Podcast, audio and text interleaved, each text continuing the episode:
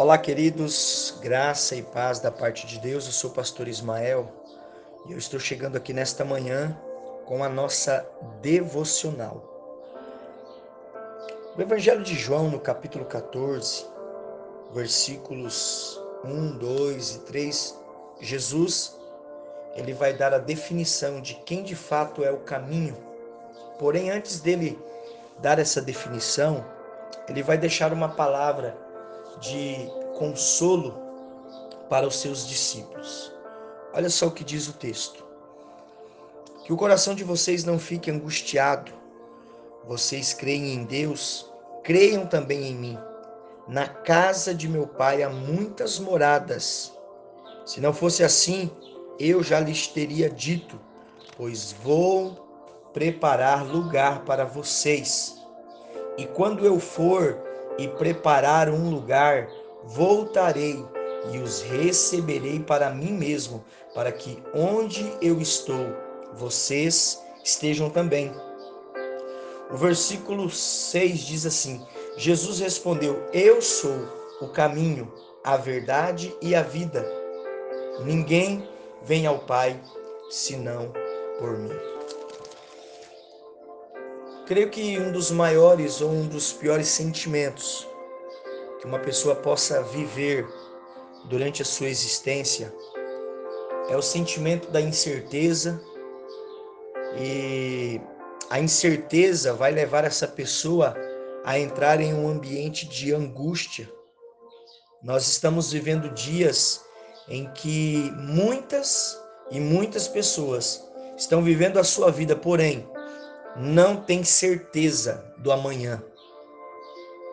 E pelo fato de não terem certeza do amanhã, é, há um sentimento de angústia que tem tomado conta do coração de muitos homens, mulheres, jovens, adolescentes, em alguns casos, crianças.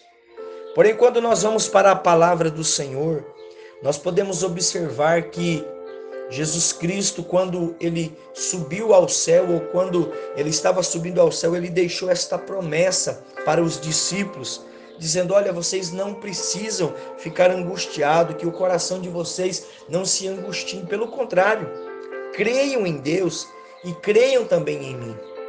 Porque na casa do meu pai tem muitas moradas.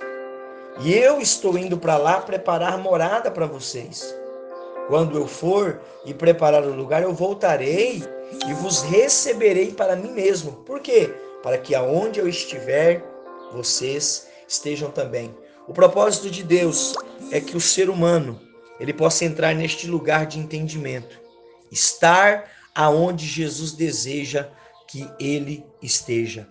A melhor decisão que você pode tomar hoje na sua vida é estar no centro da vontade do Senhor Existem muitas vontades. Existe a sua vontade, existe a vontade das pessoas, existe a nossa vontade. Porém, a vontade que precisa prevalecer na minha vida e na tua vida é a vontade do Senhor Jesus Cristo. Por quê?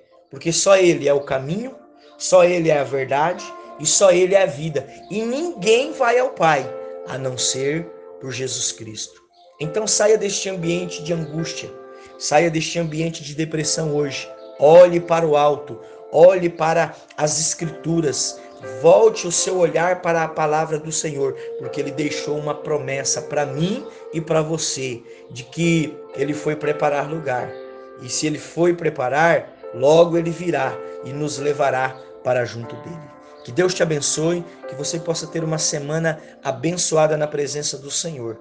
Nos ajude, compartilhe também este áudio, esta mensagem com mais alguém, nos ajude a pregar o Evangelho de Jesus Cristo, porque Jesus é o caminho, a verdade e a vida.